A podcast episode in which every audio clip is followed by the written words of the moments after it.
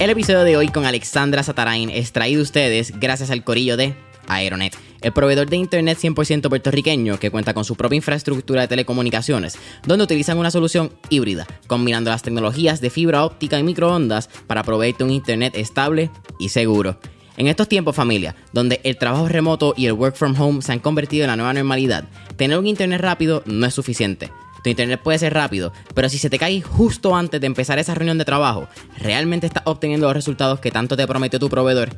Y es por eso mismo que aquí en Mentores en Línea nosotros usamos Aeronet. Y la diferencia de que cambiamos ha sido increíble. No solo porque tenemos un internet rápido, pero realmente porque tenemos un internet estable y seguro que nos quita toda la presión de encima cuando vamos a grabar un episodio remoto o cuando tenemos que subir este mismo episodio a las plataformas. Así que, te pregunto, ¿qué tú estás esperando para cambiarte el mejor internet de Puerto Rico? Para más información sobre sus servicios y productos, puedes entrar ya a aeronetpr.com para que veas la variedad de soluciones que proveen tanto para tu empresa, pequeño o mediano negocio o tu hogar. No olvides aeronetpr.com. Entonces, esos, esos learnings, esos insights vinieron pues de hablar con personas, hablar con personas que sabían más al respecto. O sea, Mateo tenía sus propios problemas, pero el momento que empezó a hablar con otros, se abre esta caja de ideas y de, y de, de oportunidades donde dices, ok, tengo que encontrar el, el, el, camino de qué es lo que quiero construir, pero en realidad hay muchísimas cosas que se pueden crear a través de la tecnología que pueden mejorar la calidad del sueño. Y eso es lo que hacemos hasta hoy en día.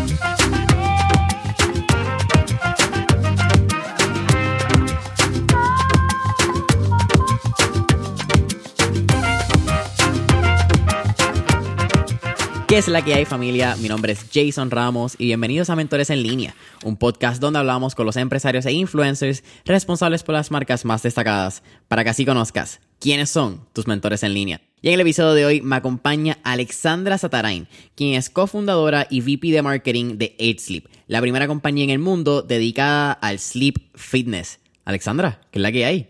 Hola, ¿qué tal? Gracias por invitarme. Oye, no, Alexandra, gracias a ti por, por aceptar la invitación. Eh, siempre me gusta mencionarlo, pero estas son de las entrevistas que son bien, eh, creo que la palabra fructíferas, que uno se siente bien haciéndolas cuando, cuando suceden. Eh, yo creo que como estás mencionando, como si de ti hace como un año y medio, me evito, ya con pandemia, actually. Un año, no, no, un año y medio que llamo en pandemia.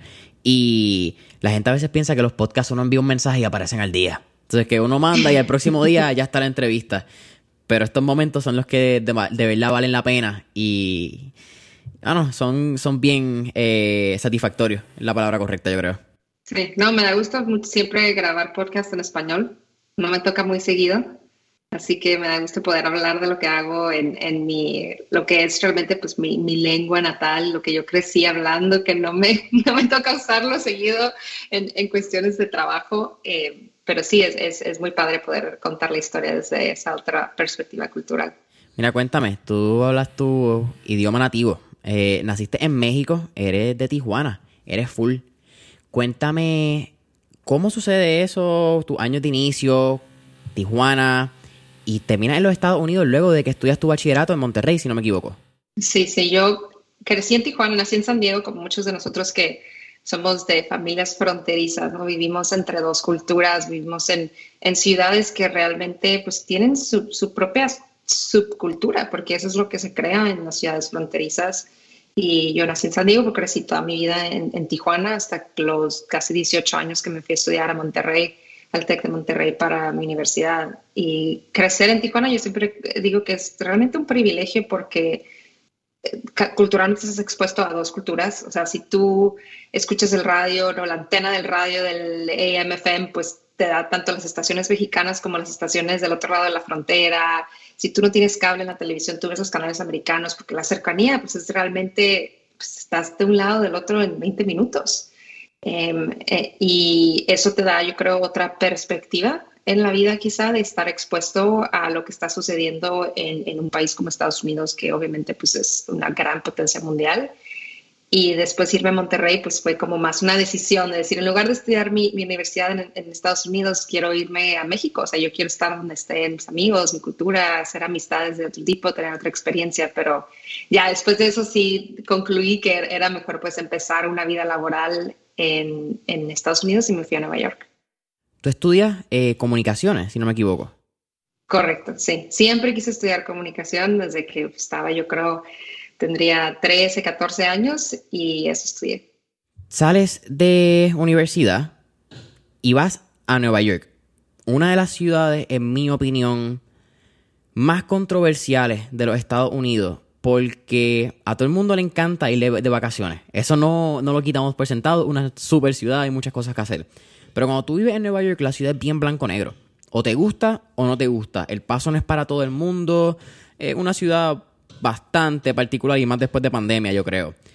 ¿Qué pasa en Nueva York? Cuenta un poco de esos años de experiencia. Entiendo que trabajas en dos compañías donde una era un startup, que es como que ahí donde, y startup porque era pequeña, ahí es donde más o menos empieza a dar pie con bola. Y creo que en Nueva York es donde tú, junto a tu actual esposo, Mateo, crean eh, ese primer venture de ustedes dos, que era una aplicación móvil, si no me equivoco. Sí, sí. Sí, Nueva York, como dices, es una ciudad súper difícil, la verdad. Y más ahora que ya no vivo en Nueva York desde hace unos meses, me doy cuenta de eh, qué tan retadora es. Así es un lugar muy difícil. Eh, cuando vives ahí te das cuenta del por qué dicen if you make it there, you make it anywhere, porque demanda muchísimo de ti, te saca de tu zona de confort constantemente. Nada es fácil, todo es una competencia, todo es una pelea para conseguir lo que quieres, desde tu espacio en el metro hasta una restauración, un restaurante, hasta un trabajo. Es una ciudad muy competitiva en todos los sentidos.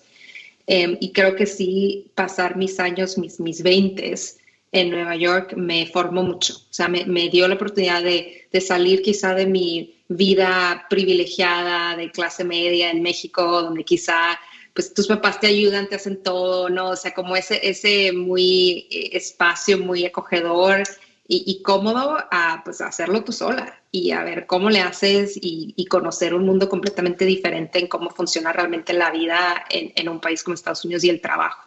Entonces mi primera experiencia laboral me abrió mucho esa perspectiva de ver pues cómo, primero cómo trabaja realmente la gente, ¿no? Y la cultura del trabajo en, en México sí es diferente a lo que vives en Estados Unidos. Yo creo que ya incluso desde cómo de, qué posición toma la gente respecto a su trabajo. Sobre todo en una ciudad como Nueva York, la mayoría de la gente se mudó a esa ciudad para conseguir sus sueños, para tienen aspiraciones, ¿no? Están en ese lugar porque tienen un cierto drive, algo que los está empujando a buscar lo, lo, mejor que puedan dentro de su campo laboral.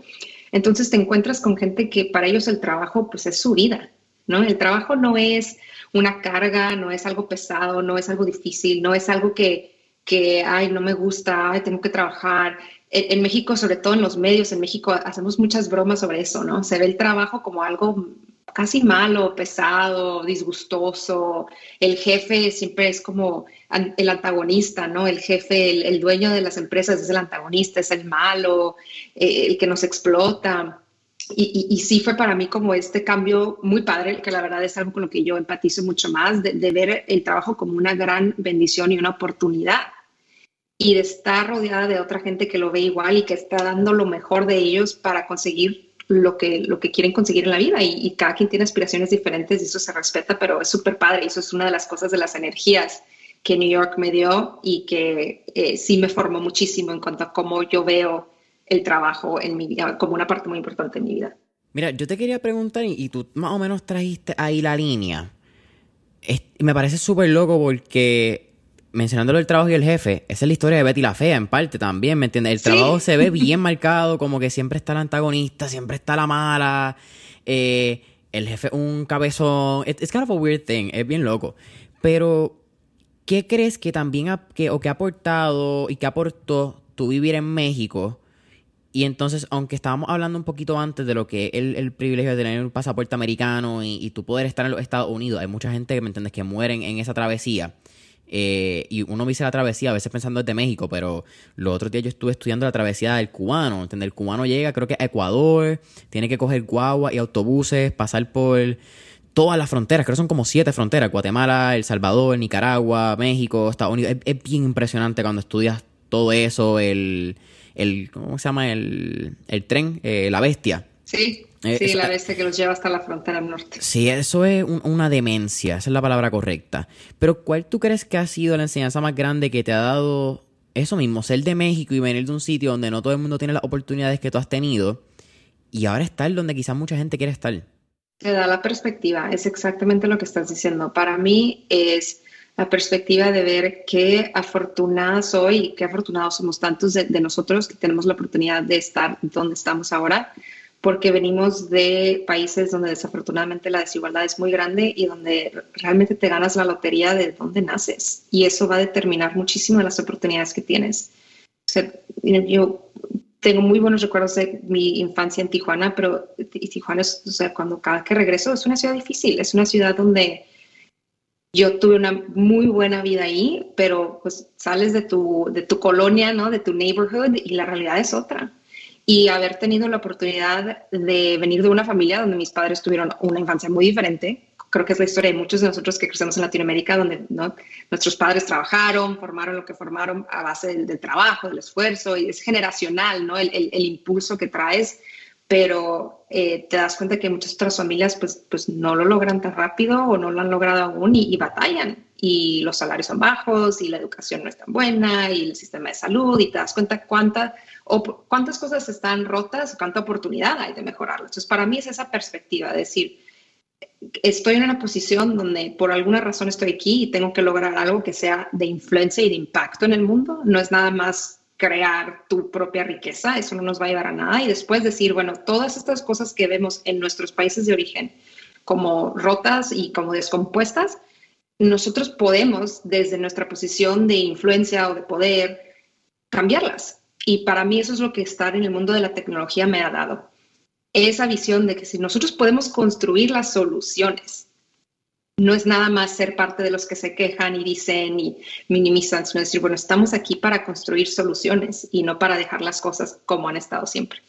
Creo que es súper lindo lo que tú dices, que te da perspectiva de lo que han pasado tus generaciones anteriormente.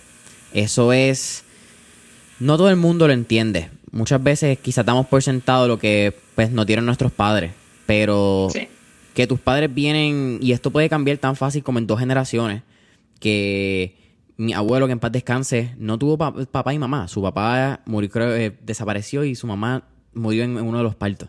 So, cuando tú vienes a ver lo que era su abuela, de momento yo tengo la oportunidad de tener ambos padres, que mi padre fue a la universidad, y de momento que yo tengo esta vida de privilegio, aunque ¿verdad? a veces suena como que la gente dice, ah, tú tienes una vida de privilegio, cuando tú lo reconoces puede sonar hasta medio egoísta a veces, pero creo que simplemente reconoces lo que tienes y de con eso eh, te das en una posición para tú poder dar para adelante y entender que lo que tú estás creando no es para ti. Estás cargando todo este crecimiento generacional y lo que vas a dejar para generaciones futuras y las personas que no tienen el privilegio que tú tuviste. It's that simple.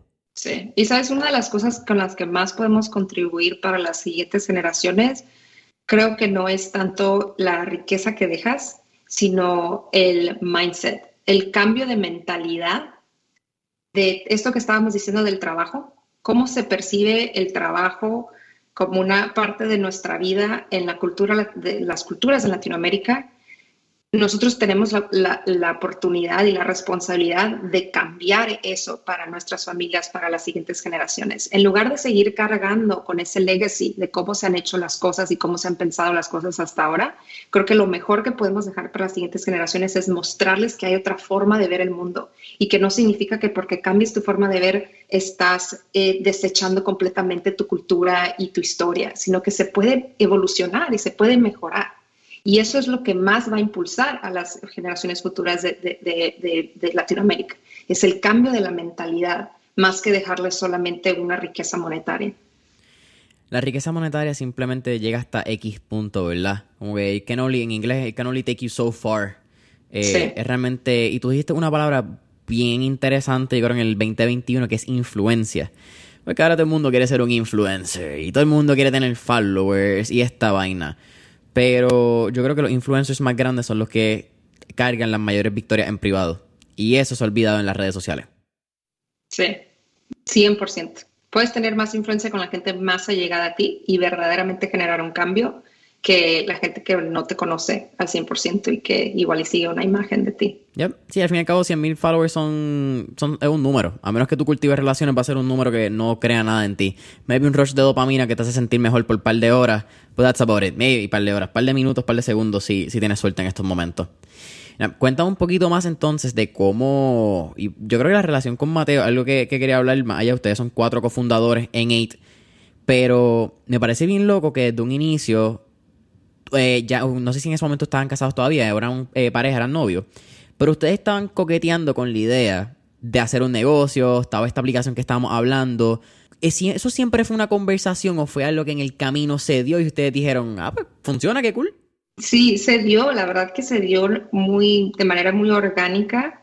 Creo que lo primero que sucedió fue que éramos personas muy alineadas en cuanto a lo que estamos buscando de la vida. Y eso en gran parte es la razón por la que somos una pareja. No tenemos esa misma visión de el, por qué queremos lograr ciertas cosas, el qué nos motiva, cuál es nuestra ética del trabajo, cómo queremos vivir la vida, cosas que yo creo que toda pareja y todas las amistades, todas estas relaciones tan importantes de tu vida, pues son cosas que debes de saber uno del otro, ¿no? Y eso al final de cuentas es lo que te debe llevar a, hacer recorrer la vida juntos. Entonces, cuando empezaron a surgir estas ideas de negocio o de, de como, yo creo que eran más que nada al inicio como un poco de juego, un poco de distracción, ¿no? De empezar a ver que en ese tiempo, que sería el 2012, em, pues en Nueva York había una escena del, del startup que era, muy, que era nueva, era relativamente nueva, pero estaba toda esta intención de crear algo padre, de replicar lo que había sucedido en el Bay Area, en San Francisco,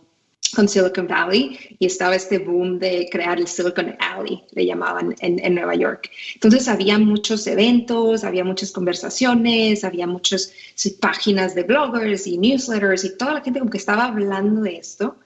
Y a Mateo principalmente le empezó a llamar la atención. Él ya había tenido un, par de compañías antes en mundos completamente diferentes de la energía renovable, pero cuando él empezó a ver esto que sucedía, pues dijo, a ver, aquí hay algo interesante, sobre todo como sector, y el pensar que la tecnología, pues es el presente, pero es el futuro. Todas las industrias, todo lo que hacemos en la vida va a estar permeado de tecnología, o sea, no lo podemos evitar. Y eso es lo que fue el primer aha, ¿no? El aha moment de decir, ok, aquí algo está pasando, algo muy interesante. Quiero saber qué es, quiero explorar si hay oportunidad de involucrarme de alguna manera. Y él fue como que me empezó a jalar a estos, empezamos a ir a eventos, empezamos a ver qué estaba pasando, había pitches, había investors. Y eso te abre, de nuevo, es como otro momento, ¿no? Donde te abre esa perspectiva de la que hablaba de decir, wow, esto existe. Esto es un mundo que existe que yo no con el cual yo no había interactuado. Incluso que yo venía de una gran universidad en México, en el TEC de Monterrey. En ese tiempo en México esto ah, se hablaba mucho, sobre todo en el TEC de emprendimiento, pero no se hablaba de startups y de tech, ¿sabes? O sea, no había ese, ese mundo realmente enfrente de mí. Em, y tampoco era la realidad para Mateo. Él creció en Italia. Europa tiene su propio ciclo de, de innovación eh, entonces, para los dos fue como, wow, qué, qué, interesante que podemos crear algo desde cero que puedes crear algo que solucione un problema que tú tengas y que eventualmente puede ser un negocio. Y así es como empezamos a, jugar. Realmente era a jugar con, ideas, a explorar. Eh, lo hacíamos los fines de semana, los dos teníamos nuestro trabajo, él tenía su otra empresa, yo tenía mi trabajo. Y pues con nuestros, así, nuestros skills y habilidades que teníamos, porque ninguno de los dos somos per se ingenieros, ¿no? O sea, yo sé cómo hacer páginas de internet, pero pues era muy así como que hacky y nos empezó a gustar mucho el hecho de que es todo, es un proceso, ¿no? Crear un producto es un proceso, es un challenge donde estás ideando, estás solucionando problemas, estás hablando con potenciales usuarios y te da el, el dopamine rush del que hablabas con los influencers. Realmente hay otras maneras de conseguirlo que quizás sean más productivas y a nosotros nos gustó muchísimo. Entonces así es como eventualmente después de meses de abrirnos un poco los ojos a ese mundo, leer muchísimo al respecto, hablar con personas que estaban haciendo sus startups. Empezamos ya más formalmente en los fines de semana a trabajar en esa primera idea que era esa aplicación móvil que se llamaba MOA, que era como un gaming platform eh, con engagement entre los usuarios y marcas de moda. Era todo un concepto mucho del social gaming, que en ese tiempo pues era como había un boom de, de todos esos social platforms y gaming. Cuéntame un poco más de ese momento en que nace la idea de Eight. Porque tengo entendido que nace por una necesidad, que es lo más interesante. Eh, Mateo, eh, aquí me corriges, pero padece de algún tipo de no es síndrome, eh, no sé si el término correcto también es enfermedad, ¿verdad? No quiero decir como es que la palabra enfermedad tiene como que tantas connotaciones. Eh, pero tiene un, vamos a ponerle, una enfermedad de sueño, un, desorden de sueño, creo que es la palabra correcta. Eh, Pero del desorden y la necesidad, ¿cómo nace esta idea de vamos a crear un matre que sea tecnológico, sabiendo la industria matre, que es una industria súper anticuada, súper tradicional, y ustedes le meten entonces el consumer tech, ¿verdad? Quizá me estoy adelantando un poco más a la evolución de con los con el, con el corillo, con, con, la banda, como estábamos hablando. Pero exacto, ¿cómo nace esa idea original de Eight? Y cómo nace este corillo de cuatro cofundadores que creo que se complementan extremadamente bien por lo que, lo que he tenido la oportunidad de escuchar. Sí, sale primero por Mateo, como dices, que él tiene este restless leg syndrome, que es como ese, eh, sí, esa condición donde él siente que tienes que mover las piernas, ¿no? Es, es como, como las restless legs, es como sentir como si sus piernas no pueden estar quietas y en, en, lugar, en su lugar, y sobre todo se, em, se agudiza durante las horas del sueño. Entonces te interrumpe el sueño, te despiertas, sientes la necesidad de moverte, de caminar. Entonces eso te afecta el sueño y para él cuando empezó a tener esos como episodios, esos síntomas, em, pues empezó a interesarse más en conocer qué productos había para ayudarlo a dormir mejor. O sea, él sabía que el restless legs no es algo que se haya, no han encontrado una, una, cura o un tratamiento. Entonces, la única opción que él tenía era de ver, ¿hay alguna manera en la que yo pueda mitigar esos episodios o mejorar mi sueño de alguna otra manera para compensar por lo que estaba sucediendo? Y así es como empezó a meterse más dentro de ese mundo y como, como dicen, no, go down the rabbit hole. Y empezó a hablar con personas que de alguna manera sabían mucho sobre el sueño porque era como un challenge o una limitante hacia lo que ellos hacen en su vida profesional. Entonces, una de esas personas es un amigo de él que, es que él navega en barco alrededor del mundo en, trayectos muy largos solo, o sea, en, un sailboat pequeño solo. Entonces, estas son, son atletas, son personas que eso es lo que hacen como competencias atléticas, ¿no? Y habló con él porque cuando tú estás solo en un bote no puedes dormir por tiempos muy largos a la vez, porque pues pones tu vida en riesgo. Entonces, una de las cosas que este amigo le, le, dijo es, pues yo tengo que entrenarme para dormir en episodios de 15 minutos a la vez. Y yo tengo un, un, médico, una persona que me asistió y que me entrenó a cómo hacer esto para que obviamente pues tenga el mínimo de repercusiones en mi, en mi salud. Y ahí fue como un otro, ajá, para decir, ok, a ver, hay otras maneras de dormir, hay otras cosas que sabemos o no sabemos sobre el sueño y la ciencia detrás del sueño. Em, ¿Quién está estudiando esto? ¿Quién está trabajando en estos productos? Eh, ¿Qué soluciones hay? ¿no? Y ahí, ahí, ahí, es donde como que explotó toda esa y de esas preguntas donde no había respuestas y dices, esta es una gran oportunidad. Y si podemos responder esas preguntas y crear soluciones para muchas de estas cosas, pues podemos ayudar a mucha gente porque la mayoría de la gente tiene problemas con el sueño en algún momento de su vida y en alguna noche de su vida va a padecer de algún problema. Es, es lo más normal del mundo.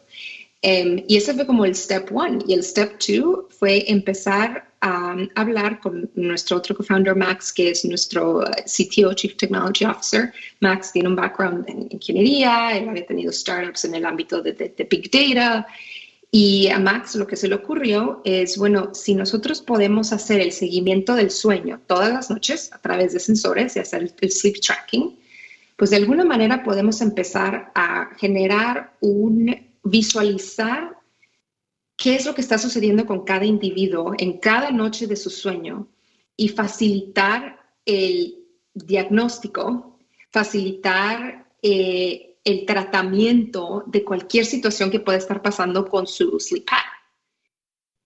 Y lo segundo que descubrieron cuando empezaron ellos dos al principio a, platicar con más científicos y académicos que, que, son investigadores en el área de, de sleep medicine, es que además de lo que son los datos de cómo duermes, esa información, otra cosa que sería muy eh, valiosa para los pacientes o para todos nosotros como usuarios y gente que duerme en el mundo es si pudiéramos usar tecnología para crear la atmósfera y el espacio perfecto para dormir.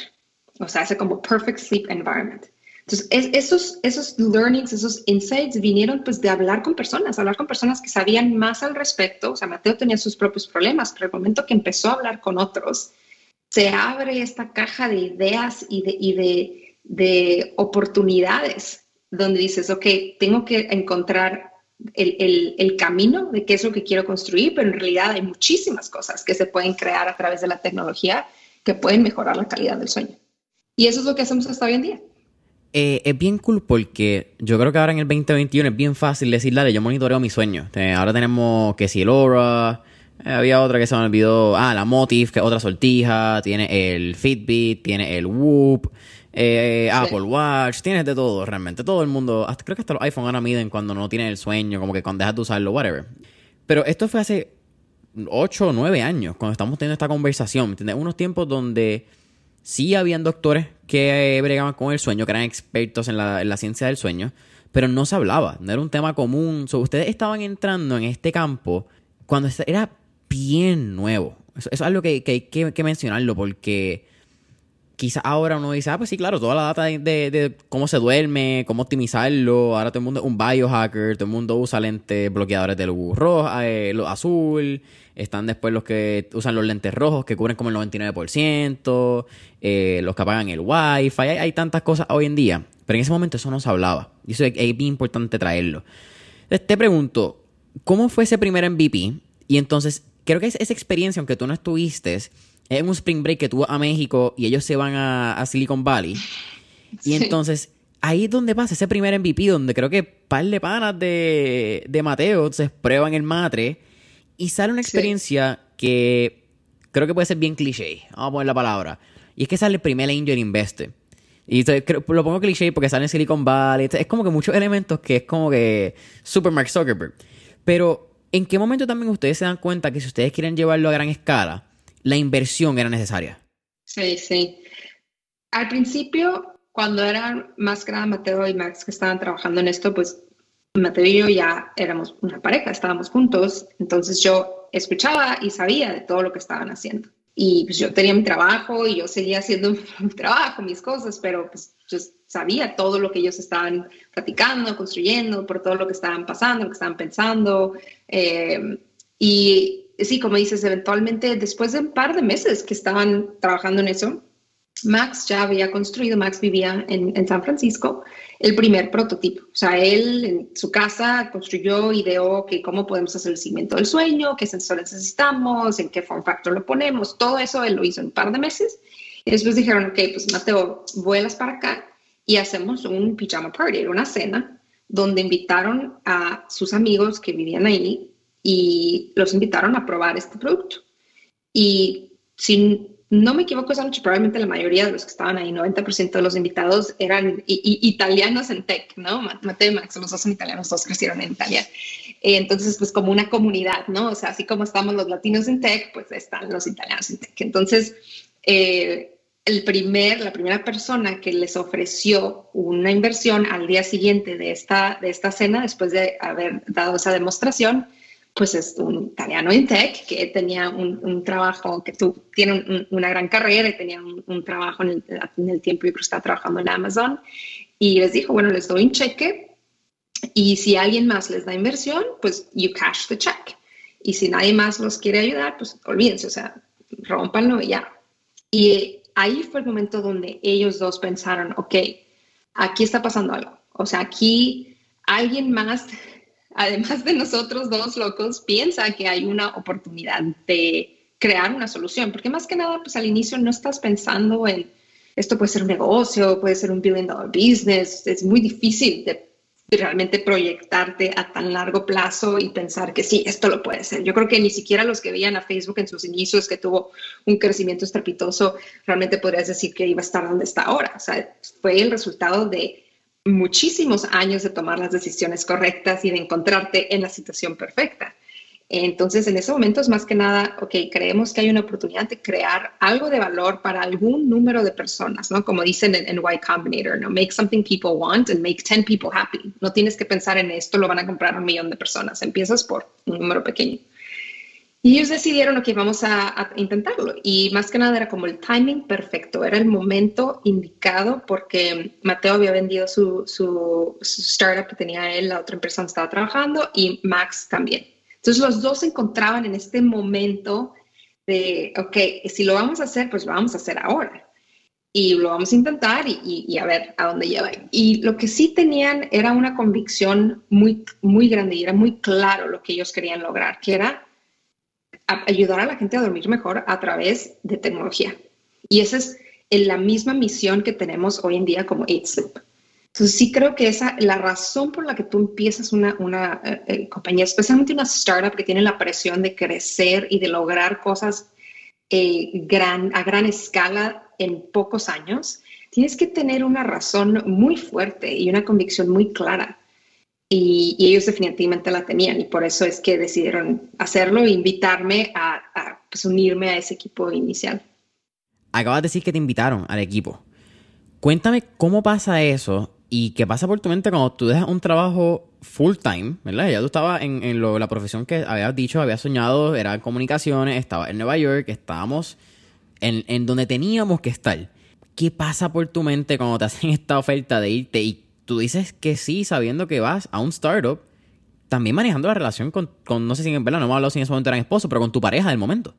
Claro, sí, eh, fue, fíjate que no fue una decisión muy difícil de tomar, no sé si es porque en ese tiempo eh, yo era, no sé, joven, ilusa, naive, no sé cómo dices naive en español, pero creo que fue una decisión que tomé muy a la ligera, quizá en ese momento. Yo creo que si me hiciera la misma pregunta hoy, después de esos años, no tomaría la decisión de la misma manera, ¿no? Lo hubiera pensado mucho más y tendría más consideraciones. Pero eso sí es una de las ventajas y, también esto es algo que dicen mucho en, el mundo, ¿no? De, Silicon Valley Tech, que es más fácil tomar esos riesgos cuando eres joven. Cuando tienes menos quizá compromisos, cuando tu estilo de vida es quizá menos demandante, quizá no te has acostumbrado a vivir una vida de lujos, entonces tú, puedes ser ramen profitable, no puedes vivir con mucho menos. Eh, porque pues tu carrera comenzando, o sea, yo tenía, no sé, dos, tres años que me había graduado a la universidad y me uní a ellos más que nada por dos cosas. Uno es la visión que, que ellos me presentaron de lo que se podría lograr con la tecnología dentro de la cama. Eso es algo que me atrajo muchísimo porque es algo que, de nuevo, aún tenemos en Sleep. O sea, es, eso es lo que me parece más fascinante, que para nosotros el North Star nunca ha cambiado.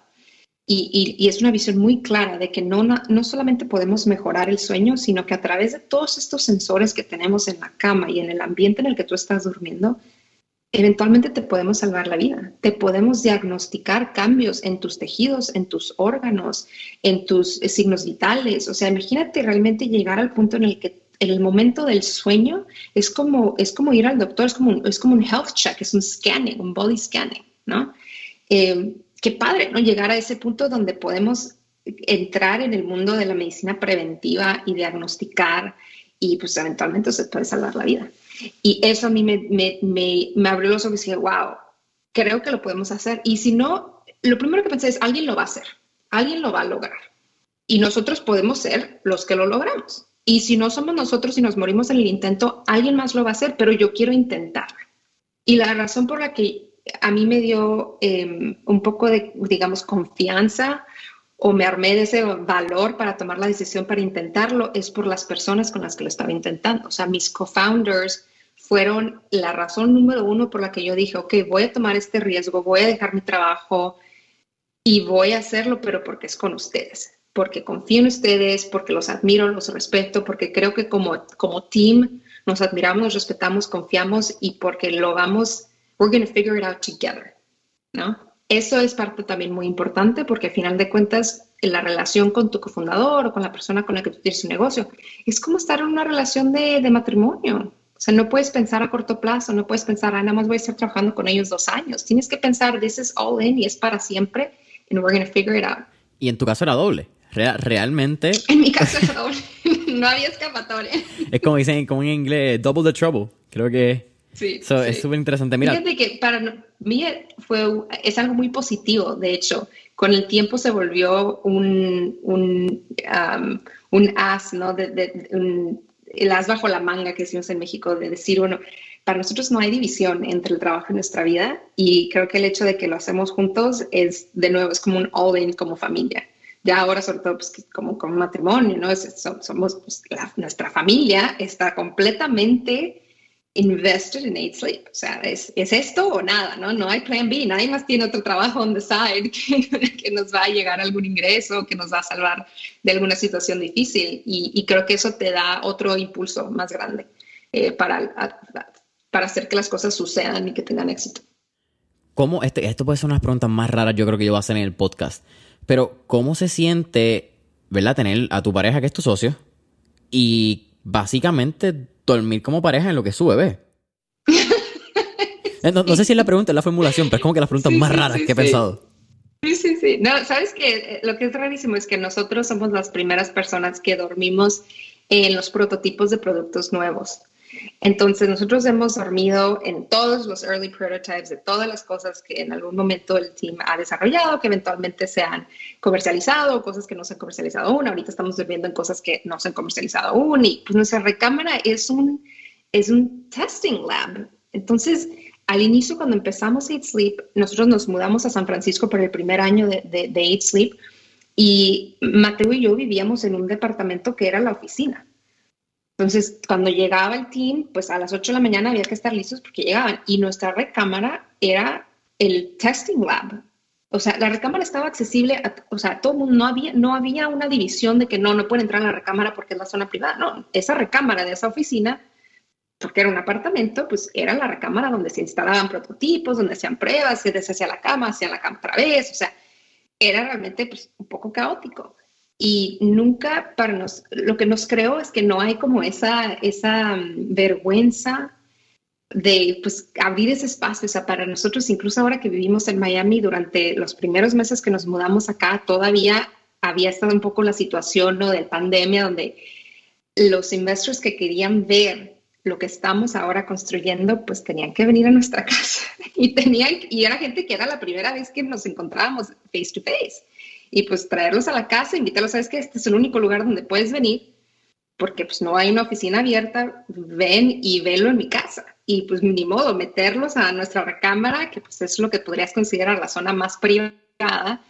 Y para nosotros no hay, es, no hay esa vergüenza. O sea, nuestra recámara es un testing lab de todo lo que estamos construyendo y lo que estamos haciendo. Qué, qué, qué demencia, no tengo, como que no, no tengo otra palabra. Es bien loco pensar lo que, lo que tú estás diciendo, el, el espacio más íntimo de tu casa. Pero creo que a la misma vez, en, por lo menos en el caso de los inversionistas, aquí tú me puedes correr quizá un poco para atrás y para adelante, casi un juego de tenis, tiene que ser bien cool para ellos y para ustedes también que ustedes están 100% en esto, ¿me entiendes? Esto es lo que hay, como tú dijiste, no hay plan B. Eh, cuando el, tuvimos un, entrevistado al momento que salga esto, ya va a estar el episodio afuera, con Paul Raminfar, que es de Colombia, y él hablaba que cuando las personas tienen plan B es porque el plan A no es suficientemente convincente para ellos mismos. Eh, que es algo bien fuerte, ¿verdad? Como que uno dice, como, el que tiene un plan B le puede doler. Pero el inversionista que entre, momento está en tu cuarto y ve que está viendo la cama donde ustedes duermen, es como que sabes que esta gente de verdad está comprometida con su sueño. Esto no es un, un negocio, un juego, esta es su vida. Sí, sí, sí, 100%. Y eh, creo que me gustó mucho esa frase que compartiste porque es muy cierto. Cuando tú ya estás pensando en un plan B, quizás es momento de analizar por qué. O sea, por qué ya no estás convencido de tu, de tu, plan A, ¿no? ¿Qué, ¿Qué, está pasando? ¿Qué no te está motivando? Y sí, para nosotros pues es all in. O sea, nosotros vivimos esta, este lifestyle y toda la gente que nos conoce, sobre todo como pareja, se impresionan de que, ay, ustedes realmente duermen 8 o 9 horas todas las noches, no tomamos alcohol desde hace dos años, nos vamos a dormir siempre a la misma hora, nos despertamos a la misma hora, estamos siempre, sobre todo Mateo, siempre está probando otros productos de biohacking, siempre está pensando en la salud, en, o sea, como dices, yo uso mi Aura, uso mi Apple Watch, trae también el Whoop, o sea, estamos realmente inmersos en esta vida y es, es nuestra vida, es lo que hacemos, Sleep es nuestro bebé, es lo que queremos dejar para el mundo es la posibilidad de que nuestra tecnología se convierta en lo que estaba describiendo anteriormente, que es una tecnología que te pueda salvar la vida qué padre que eso es la oportunidad que tenemos en nuestro trabajo que hacemos todos los días, ¿no? De tener ese impacto. Me siento privilegiada, ¿no? Cuando hablamos de ese privilegio, el privilegio realmente es tener la oportunidad de trabajar en algo que es de tan alto impacto y tanto potencial y quizá podemos fallar y, y, y morir en el intento como empresa, ¿no? Pero tener la oportunidad de probarlo sí considero que es el privilegio más grande que, que, he tenido, que fue pues una consecuencia de todos los otros privilegios que da la vida antes. Mira, vamos a hablar un poquito de, esto fue lo que me enteré varios minutos, quizás una hora antes de, empezar la entrevista, pero originalmente ustedes lanzan a través de Indiegogo, y quiero que me hable un poquito de ese proceso. Creo que Indiegogo y Crowdfunding se ha convertido again en el 2021. Todo el mundo hace cualquier idea la zumban por ahí. 2015 no era eso, mucho menos cuando estamos hablando de un consumer tech tan particular en un price point que no, y, esto yo creo que es un price point completamente eh, válido, ¿verdad? Eh, o validado por la tecnología que hay detrás. Pero cuando tú ves un matre de 3.500, 4.000 dólares y no entiendes la tecnología detrás, pues te asustas. Como que, ¿qué, es esto? Dame break. So, a nivel de marketing, quizás, ¿cuáles fueron esos, ¿verdad? Eh, retos cuando estaban creando el Indiegogo? Y en tu experiencia, ¿Cómo ha sido levantar entonces hasta una serie C que actualmente ustedes tienen, donde han levantado sobre 75 millones de dólares, si no me equivoco? Que me puedo, me puedo estar equivocando, yo estoy casi seguro que no, pero son la compañía en el podcast que más han levantado en términos de rounds. Siempre digo que levantar capital es, es un vanity metric. No, no es necesariamente un indicador de qué tan bien está viendo tu negocio. Y lo digo porque sí creo que es muy fácil caer en ese trap, ¿no? De, ay, ¿quién tienes como investor y cuánto capital? Pero nuestro negocio como Eight Sleep es, es particular, somos una hardware company. Necesitamos capital para desarrollar productos y para maquilar el producto, para hacer la manufactura del producto. Entonces, me hacías la pregunta antes de cuándo supimos que íbamos a necesitar ¿no? ese capital, es porque lo necesitas como, como un hardware business. Tu, tu flow de, capital es diferente, lo pones en anticipo para poder vender el producto y tienes que tratar de, eh, reducir ese tiempo y comprimirlo lo más posible para que te llegue el dinero en, el menor tiempo posible después de que tú pues paga, hiciste los pagos, ¿no? O sea, el, cash in y cash out tiene que estar en, el periodo más reducido posible. Em, eso, eso sí ha sido muy interesante cuando te comparas con otras startups, ¿no? Porque pues ya en el tiempo que llevamos nosotros haciendo Eat Sleep, pues tienes muchos amigos, muchas personas que conoces que han estado pasando por ese mismo cohort de founders a través de los años y pues sus negocios son diferentes y tal, igual están en un B2B, igual son un software business, igual tienen un social application, igual tienen un CPG eh, y pues eh, eh, para nosotros el cash flow es diferente y quizá necesitamos más capital y quizás se ve muy apantallazo, pero pues es lo que se necesita, ¿no?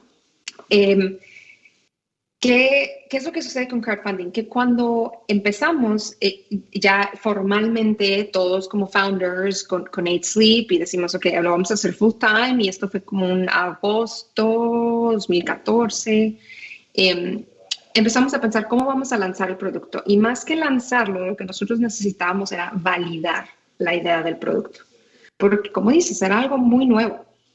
Era algo que era muy difícil de explicar. No sabíamos ni siquiera cómo describirlo, cómo llamarlo como concepto, porque en un inicio nosotros no teníamos el colchón, era solamente un cubre colchón, era un mattress cover que tú agregabas a tu colchón y tenía cierta tecnología para hacer ciertos features.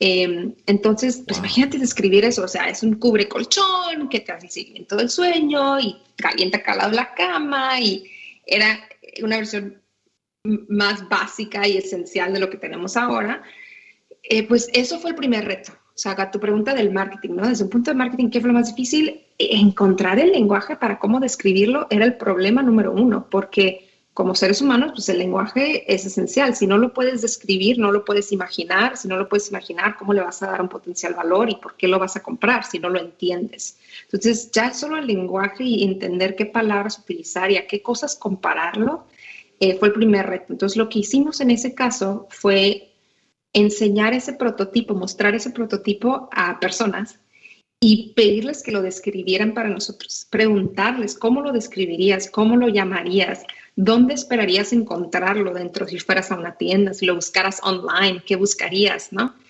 Porque pues era muy difícil encontrar la respuesta solo por lo que nosotros pensábamos como cuatro o cinco personas que éramos en ese tiempo como equipo. Entonces encontramos en, los demás, en todos estos amigos, el que el que quisiera, así, el que sea, dijera que sí para entrar a nuestro apartamento, que era nuestra oficina, le mostrábamos lo que estábamos haciendo y le hacíamos todas las preguntas posibles. Y así es como empezamos a ver ese primer pattern, el, que la gente lo describía como un cubre colchón. Ah, es un mattress cover, es mattress cover, es mattress cover. Eh, había un, otro reto asociado a esto que es, para ninguno de nosotros como founders, inglés era nuestro, nuestra lengua madre, o sea, no era el, primary language que crecimos hablando.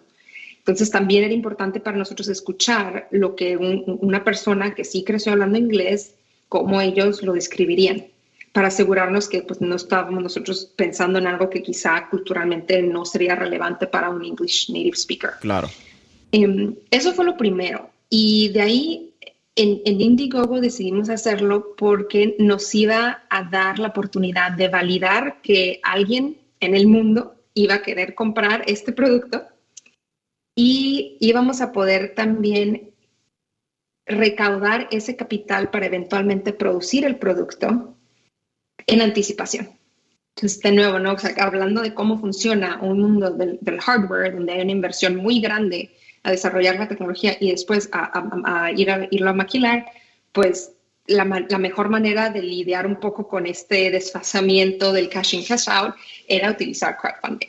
Entonces sirvió como esos dos, esos, esas dos metas, em, esas dos funciones para validar el mercado, la demanda del mercado y para tener ese cash upfront para después ir a crear esas unidades que pues, terminó siendo muchísimo más de lo que esperábamos más que hicimos 1.2 millones, creo, en, recaudados en pre-orders. Wow. Fueron como 6.000, 7.000 unidades y dijimos, ok, ahora sí, vamos a, a, ver cómo lo manufacturamos, porque realmente nosotros nunca habíamos producido, ninguno de nosotros, un producto, un tech product físico. Entonces, ahí fue otro reto inmenso después del crowdfunding. ¿Cuál era el, el price point del, del colchón en el momento? Sí, el cubre colchón tenía, creo que estaba como en 200, 250 dólares en Indigo. Eso ha sido entonces bien interesante la evolución interna de ustedes, de la calidad del producto, la tecnología. Obviamente creo que la tecnología, obvio que evoluciona a través de los pasados 10 años. Todo el mundo lo hemos vivido hace 10, eh, años, 2012, vamos a ponerle 7, no, 2001, 2011, wow. Y yo pienso ya que estamos en el 2022, qué loquito. Eh, si miramos hace 8 años, más o menos mirando atrás, eh, lo que es el 2013, 2014 sé yo que teníamos iPhone 4S, iPhone 4 maybe, como que ahora estamos por iPhone 12, no recuerden, tres cámaras, ya para ese momento otro dispositivo completamente diferente. O sea, la tecnología evoluciona bien rápido. Y, esto puede ser un podcast de muchas horas. Tengo entendido que también, eh, por lo que he escuchado, creo que fue Max, entonces el que se va a China por unos meses y el que diseña. Y Max y Mateo se fueron. Los dos. Ok, yo pensaba que había sido uno. Y nuestro otro co-founder, sí, que Andrea, que ya no está activo en la empresa, pero los tres se fueron a China. ¿Y tú te quedaste solita en Estados Unidos? Y yo me quedé acá. Y en ese tiempo movimos de nuevo, nos, nos regresamos a New York y pues seguíamos, teníamos que seguir vendiendo, teníamos que seguir generando ventas online y teníamos que construir y diseñar la aplicación móvil, o sea, de todo ese otro lado que, que me tocó a mí en lo que ellos pues, encontraban cómo realmente producir este producto en un país que no conocíamos, eh, todo un sistema ¿no? de supply chain y de contract manufacturers que es súper interesante. Y contrataron a un equipo que, que nosotros, eh, algunas de las personas que están en nuestro equipo en China, han estado con nosotros desde que empezamos a trabajar en China. O sea, es gente que lleva con la empresa cinco o seis años em, y que siguen produciendo nuestros, nuestros productos actuales. Y, es bien cool que tú lo menciones. Y, a veces tenemos gente que hace productos en. Bueno, casi todo el mundo hace productos en China. ¿Qué carajo iba a decir? Todo el mundo hace productos en China. Pero a veces tenemos productos que son pestañas. A veces tenemos cosas de perro. A veces tenemos que son productos de consumidor. Pero cuando estamos hablando de productos tecnológicos para el consumidor, es tres niveles de la cebolla por encima. ¿Me entiendes? Estamos hablando donde tienen que haber unos parámetros de seguridad, de, de probarlo, de... Tú me puedes verla corregir, tienen que haber unos, procesos internos bien grandes. Eh, quality assurance tiene que ser otro más para ustedes. el hecho de que ustedes tienen un equipo en China, pues facilita ese trabajo, porque tienen gente que conoce la dinámica y conoce la cultura. Porque trabajar con China no es lo mismo que mandar a producir a Colombia traje de baño o, camisa en Perú.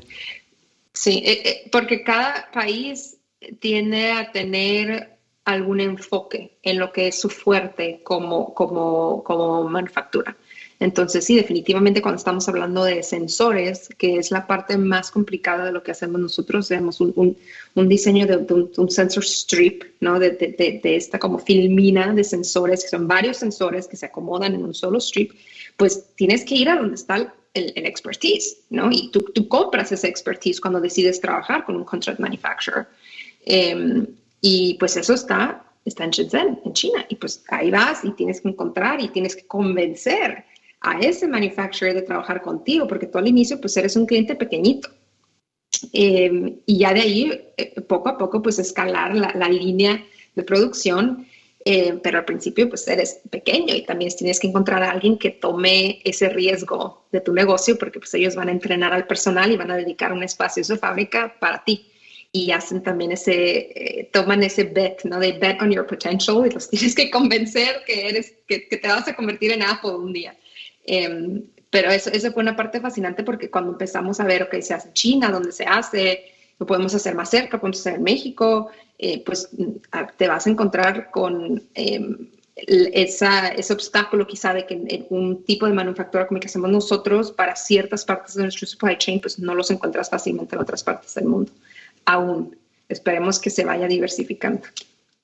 Eres por eres, ¿verdad? Eh, es medio raro, ¿no? Quizás o quisiera en algún momento que pues Latinoamérica tuviera esa, esa manufactura y esas estructuras, pero China nos lleva una ventaja muy grande en eso. Es lamentable. No es lamentable, simplemente I think it is how it is. At, this point, eh, yo tengo ciertos puntos con China que me preocupan por la la magnitud y la potencia económica civil que se han convertido. Pero eso es un tema muy largo y eso es un tema que otro podcast. Cuéntame un poco de, de White Combinator, esa, experiencia de entrar quizás a la aceleradora más prestigiosa del mundo, donde han pasado, wow, ¿qué, qué, qué compañías no han pasado por ahí básicamente? Sí, fue una oportunidad muy padre. Eh, nosotros aplicamos dos veces, nos rechazaron dos veces y la tercera fue la vencida, como decimos en México, y entramos ya la tercera vez y entramos después de que hicimos Indiegogo. O sea, ya habíamos tenido de alguna manera esa validación de que había una demanda, un cierto interés y cuando entramos a Y Combinator, pues el enfoque fue diferente. Ya no era sobre probar y validar un small scale product market fit, sino que era, pues tenemos que realmente producir todos estos mattress covers. Y eso fue lo que más aprendimos en YC, fue uno, cómo eh, orientar nuestro pensamiento y cómo, cómo organizar nuestro, nuestro tiempo y cómo eh, afrontamos los problemas de cierta manera. Eso sí, el mindset y el clarity of thinking es algo que sí te da muchísimo en, en YC. Te, te, te, buscan como que eliminar todas esas barreras y toda esa confusión y darte el framework más básico y más claro de cómo pensar sobre todos los, los, challenges que vas a tener en tu startup. Y el segundo es que te empujan a el, el, siguiente reto que tú tienes como startup, afrontarlo y hacerlo. Y para nosotros el reto, el manufacturing. Entonces, para ellos era, ok, tienes que crear beta units, tienes que dar units on the field, no puede ser que sea solamente el team interno que esté durmiendo sobre estos colchones.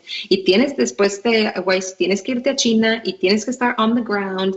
No puedes hacerlo de que remote desde mi apartamento en New York a ver cuándo encuentro un supplier. Tienes que ir ahí, tienes que estar en vivo eh, y vas aprendiendo tanto de la comunidad, ¿no? de otros founders que han pasado por ese proceso y de los, de los mentors, ¿no? de los YC mentors que también han visto por lo que han pasado otras startups y te pueden dar una opinión, una recomendación de cuál es el siguiente step que puedes tomar.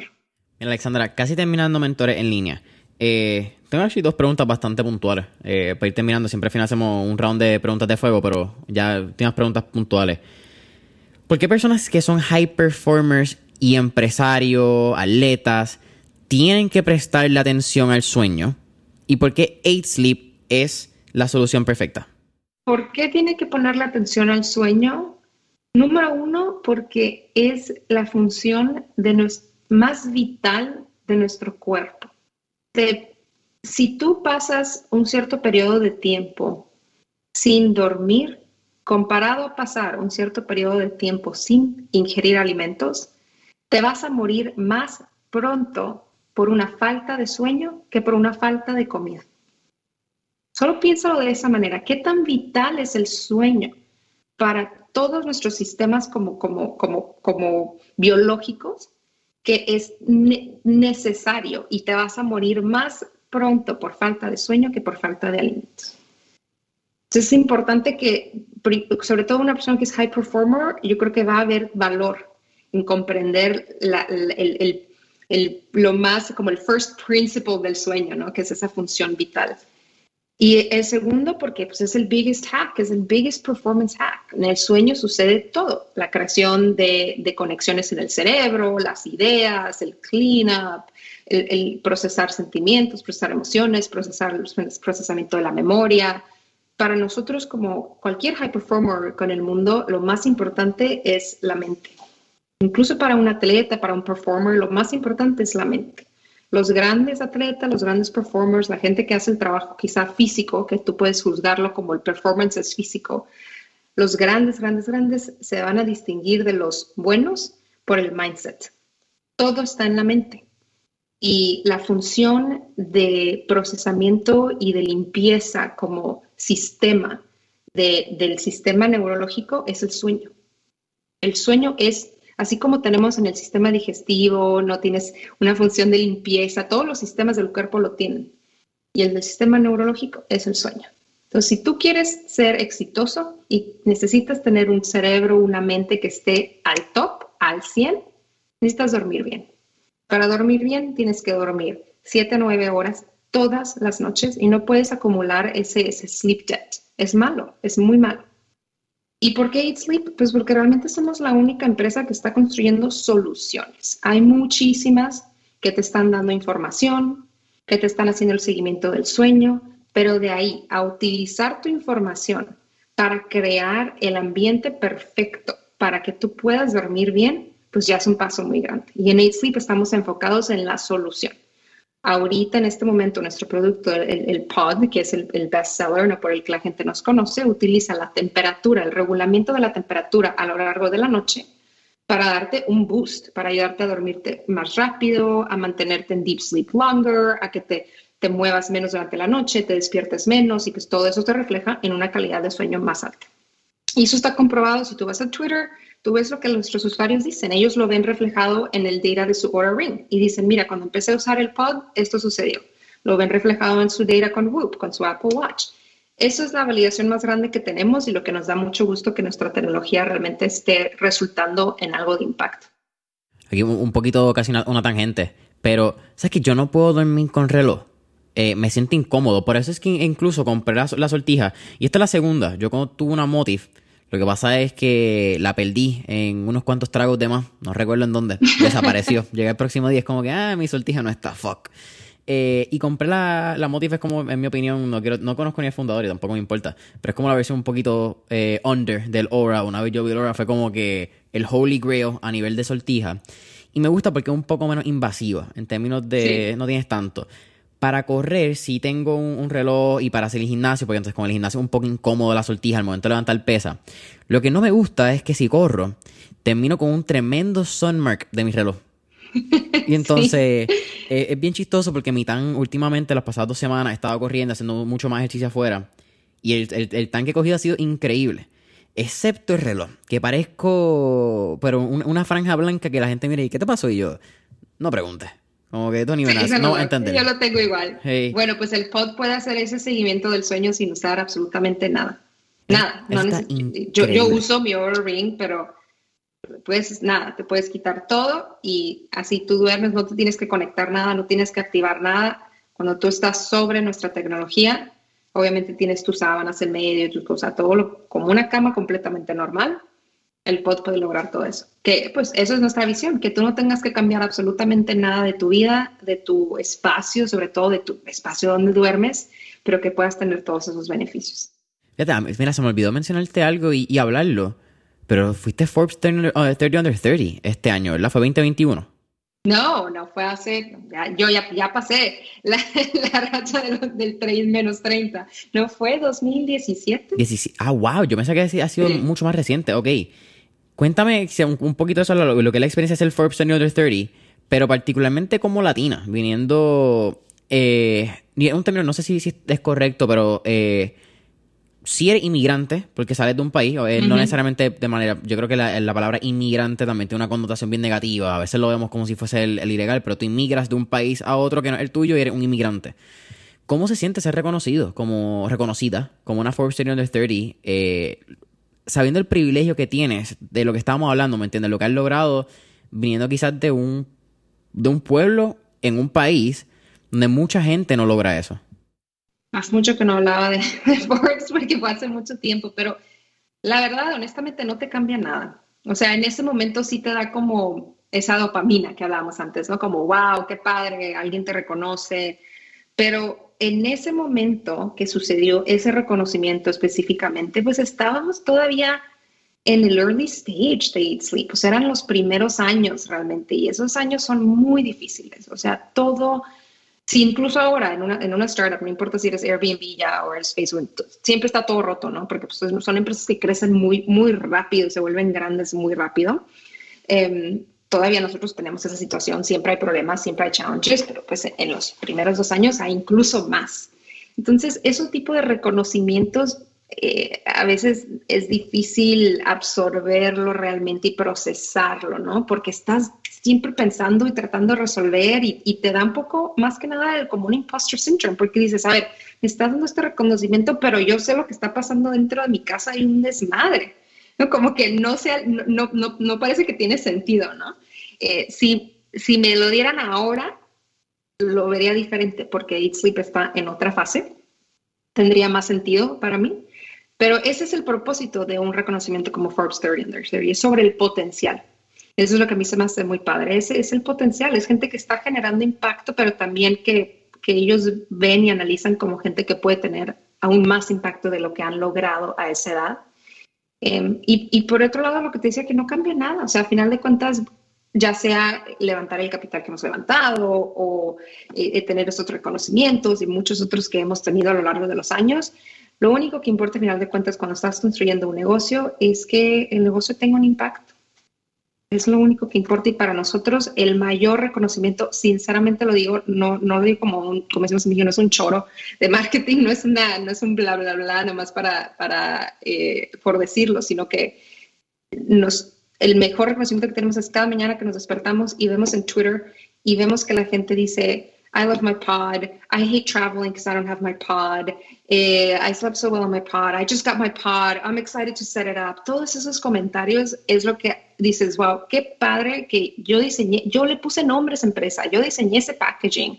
Nosotros diseñamos ese producto, nosotros escogimos esos materiales, esa tela, esos colores, ese diseño, o sea, todo el equipo que trabajó detrás de eso, todo lo que sabemos, el trabajo que conlleva crear lo que estamos creando lo único que importa es que la gente duerme sobre ese producto y que les mejore el sueño. Alexandra, aprecio mucho tu honestidad. Eh, no, no, quiero dejar que el episodio se acabe para mencionarlo ni que pase por alto, porque muchas veces yo creo que ha habido un Shiny Object Syndrome en los pasados años. Todo el mundo está buscando el reconocimiento, satisfacción instantánea es lo que, lo que busca la gente. Y que tú seas tan abierta y digas, mira, la cantidad de dinero que levantemos no dicta quiénes somos los reconocimientos, sea de Forbes, eh, en Puerto Rico hay una revista que se llama Caribbean Business, pero Inc., eh, Entrepreneur, Fast Magazine, hay tantas publicaciones que dan este tipo de premios y que tú menciones que no hacen más ni hacen menos, simplemente eres what it is. Eh, habla mucho de tu personalidad y habla mucho de, de lo que están construyendo a ese nivel core, así que realmente lo aprecio mucho. Gracias. Es lo importante, creo que si queremos generar ese cambio cultural, pues hay que ser transparentes y hablar desde la verdad como se pueda. Me encanta. Alexandra, para mí ha sido un placer tenerte aquí en Mentores en línea. Siempre al final hacemos cuatro preguntas de fuego, así que vamos a darle. La primera, si tuviéramos la oportunidad de estar en esta película de Back to the Future y montarnos en un DeLorean, ¿a qué época, década o periodo histórico te gustaría ir y por qué? Wow, qué pregunta me hubiera preparado. Eso es lo divertido de hacerla. Creo que me gustaría ir a la época de los ochentas en Nueva York. Era un momento, yo creo, mucho más caótico de la que a mí me tocó vivir en esa ciudad y como ver y, vivir por lo que estaba pasando. Por otro lado, me encantaría hacer un fast forward, me encantaría poder vivir el momento en el que la civilización humana puede colonizar otro planeta. Entonces, si pudiera elegir back and forth, elegiría esos dos momentos. Yo creo que nosotros vamos a vivirlo. Eso va a ser algo que no sé si otro planeta, espero que la Luna, por lo menos Jeff Bezos, no le pase nada en este primer vuelo que se aproxima. Pero por lo menos algún tipo de, de ente exterior vamos a estar conociendo, yo creo, en los próximos años. Y eso que yo no me considero súper vanguardista ni futurista. Yo, yo soy un poquito más realista en el momento. Pero creo que eso es algo que lamentable, no lamentable, simplemente va a pasar y ya eres what eres. Eh, estamos en esas inversiones. Exactamente. ¿Qué va a ser? Segunda pregunta. Tenemos un playlist en Spotify que se llama Mentores en línea, el playlist donde tenemos todas las canciones que motivan a nuestros entrevistados. Así que, con eso dicho, ¿qué canción motiva a Alexandra Satarain?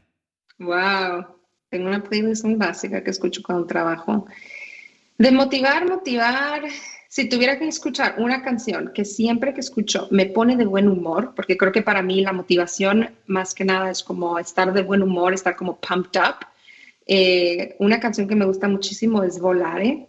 Em, no sé ni quién, o sea, hay muchos, muchos artistas diferentes que la cantan, pero es una canción siempre que la escucho me, dan ganas de bailar, ¿no? Me dan ganas como de cantar, de bailar, me, me pone muy buen humor.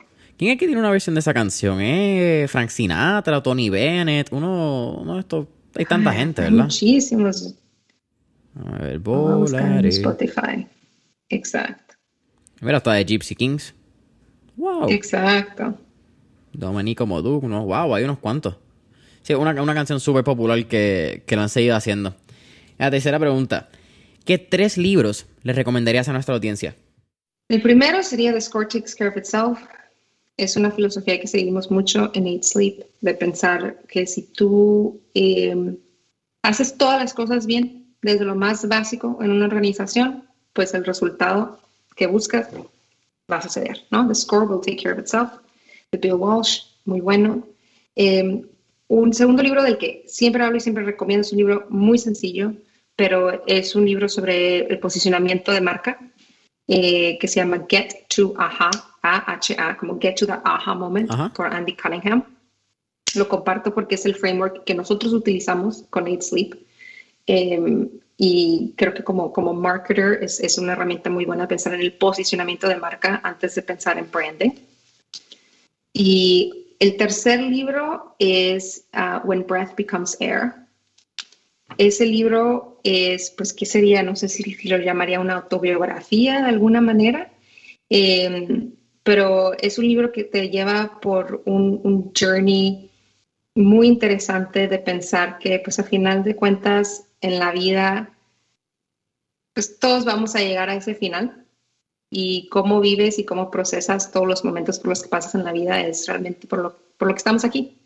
Disfrutar, vivir, conectar, sentir, tener buenas relaciones con seres humanos, ¿no? E, e, es un libro muy, muy bonito que es muy fácil, sencillo y rápido de leer, que lo recomiendo altamente. Qué cool. El, el, episodio que salió hoy con. Cuando estamos grabando esto, estamos grabándolo. ¿eh? ¿Qué? Eh, y dice esto sale como en 10 días.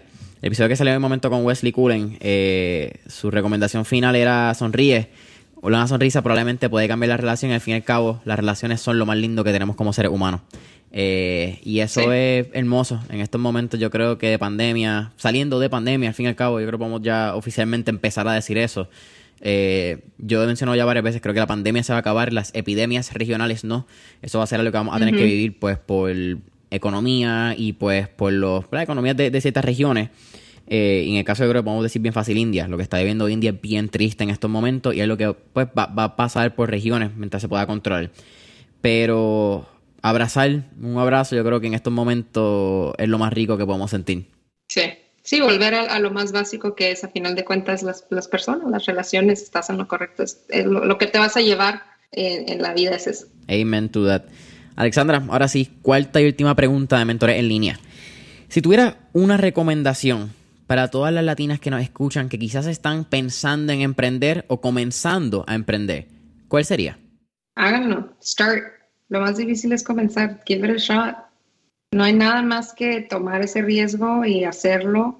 Y hacerlo informada y educarte y aprender y, y hacerlo con humildad, pero hacerlo. Nada, no somos ni más ni menos que nadie más en el mundo y no hay razón por la que no podemos lograr lo que los demás logran. Lánzate. Alexandra, para mí ha sido un absoluto placer tenerte aquí en Mentores en Línea. Cuéntanos, ¿dónde podemos conseguirte en las redes sociales si están interesados en encontrarte a ti? Y 8Sleep, ¿dónde podemos encontrar 8Sleep, website, redes sociales, promoción que tenga? Sin vergüenza, zúmbala. Sí, 8sleep.com para todo lo relacionado con 8sleep. Estamos en Twitter, súper activos todos, desde Mateo, yo, 8sleep. Así que Twitter es el lugar más fácil y perfecto para contactarnos. Familia Mentores en Línea, saben que pueden conseguir a Mentores en Línea en Instagram y Facebook como Mentores en Línea. Deja cinco estrellitas, tu comentario y subscribe en Apple Podcast, follow en Spotify y hasta la próxima.